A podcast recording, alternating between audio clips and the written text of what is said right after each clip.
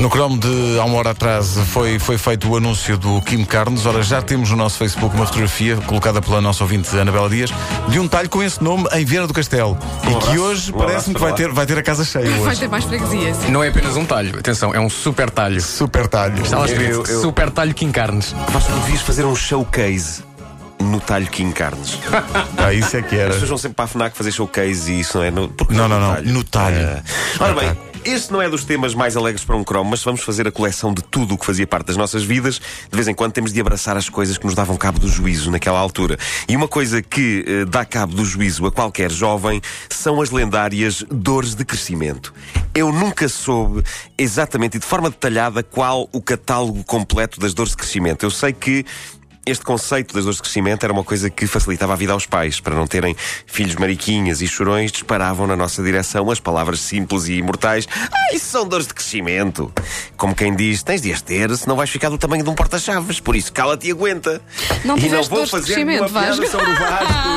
não- Epá, Desculpa, mas eu não resisti. Foste tu, eu não tu. resisti, peço desculpa. Mas acho que o Vasco, pela cara dele, já estava à espera. Tu já, estavas aí a antever que eh, coisa. Olha, Vasco, mas eu Não, também... não, não, continua. Olha, olha, olha, eu também não tive dores de crescimento.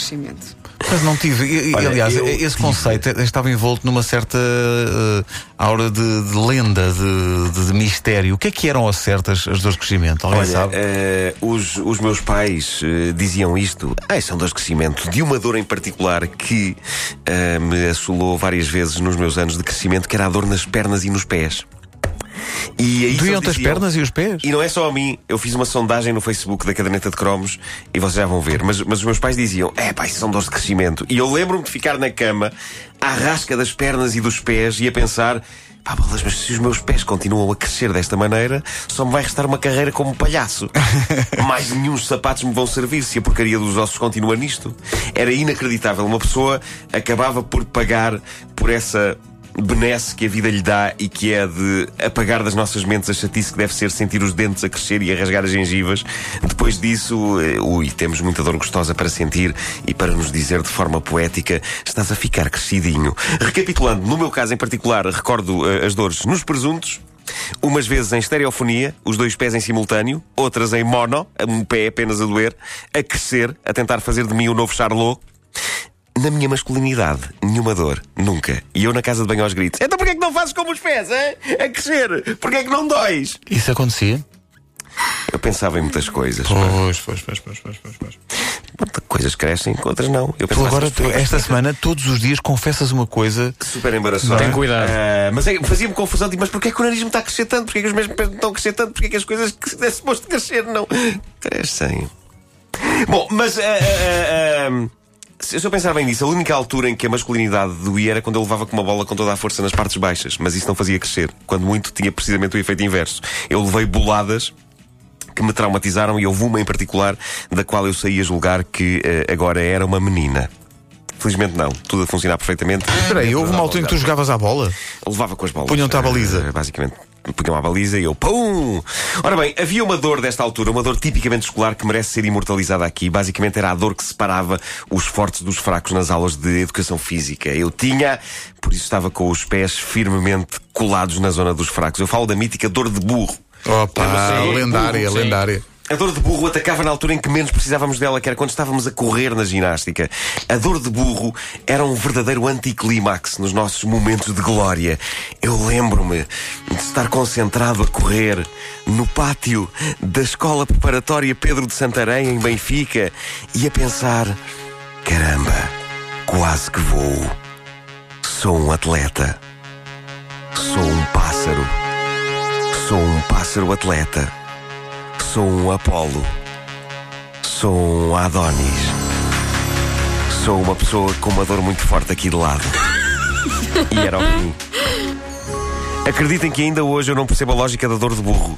Certeza que haverá pessoas entre os nossos ouvintes que podem explicar detalhadamente o que acontece ali, mas eu sempre achei que aquilo era voodoo.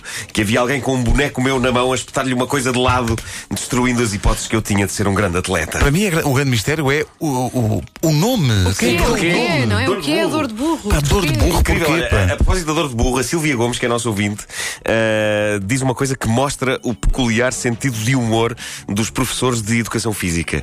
Diz ela: quanto à maravilhosa dor de burro, um professor de educação educação física cos- costumava dizer para lhe dar couves, porque o burro devia estar com fome.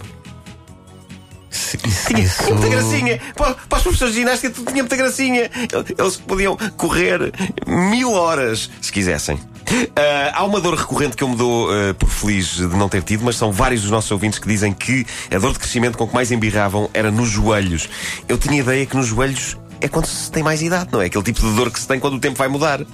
Eu ainda não tenho uma dor dessas, mas eu aguardo com grande expectativa o momento em que me vou levantar e, di- e digo. Ah, isto amanhã é capaz de chover.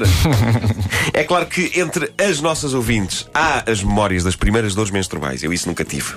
Não? Estranho. Estranho, estranho. Estranho, nunca tive. Mas o tema apoquenta muito a ouvinte nossa, como a Caroline de Castro. Para já, acho que é ótimo termos uma ouvinte chamada Carol- Caroline. Com E no fim. Caroline. Ou é Caroline ou é Caroline. Ah, não sei, espero não estar a dizer mal o nome. Carolina. Ah, diz ela: primeiras dores, dores menstruais de fazer desmaiar. Só me faziam lembrar o anúncio da Evax. É bom ser mulher. O caraças, diz ela. Andamos inchadas que nem baleias, com dores de cabeça da, da TPM.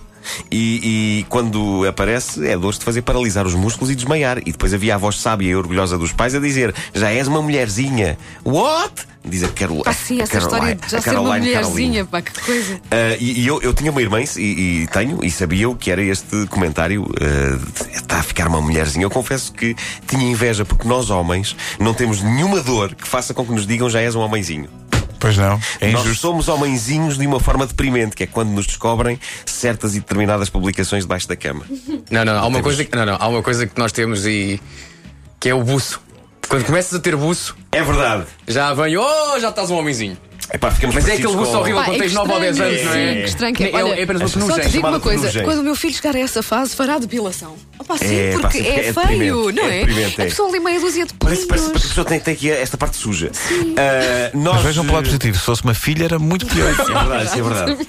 Nós, rapazes, tínhamos eh, coisas deprimentes e indignas, eh, como diz o, o Vitor Hugo Cardoso, nosso ouvinte. Ele diz: Lembro-me, isto é uma coisa que eu me lembro de ser falada na escola, eu acho que nunca tive, mas eh, ele diz: Lembro-me de quando apareceram uns carocinhos manhosos no peito e comecei a achar que se calhar me iam crescer umas girl boobs.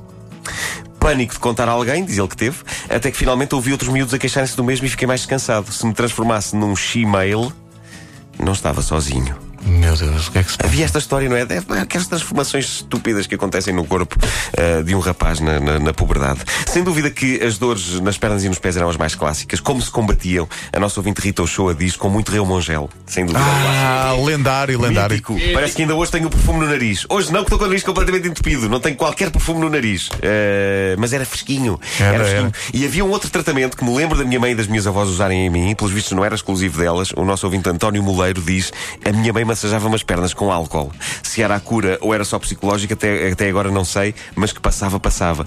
Isto é verdade, o álcool deixava as pernas quentinhas, sobretudo se depois alguém acendesse um fósforo lá ao pé. Ah, em relação ao, ao álcool, dizia-se o que arde cura. Não era? Era o que arte e o que aperta segura. Eh, Essa parte não é muito. mas eu, eu Estava aqui quase a fazer uma piada com a figura pública, mas não, mas sim. Eu, eu Eh, vivia fascinado com as, com as propriedades do álcool etílico, porque no momento era usado para assar chouriço naqueles assadores clássicos de É, barro. pá, e só isso merece um cromo, pá, só sim. isso merece um Os cromo. assadores clássicos em forma de porco.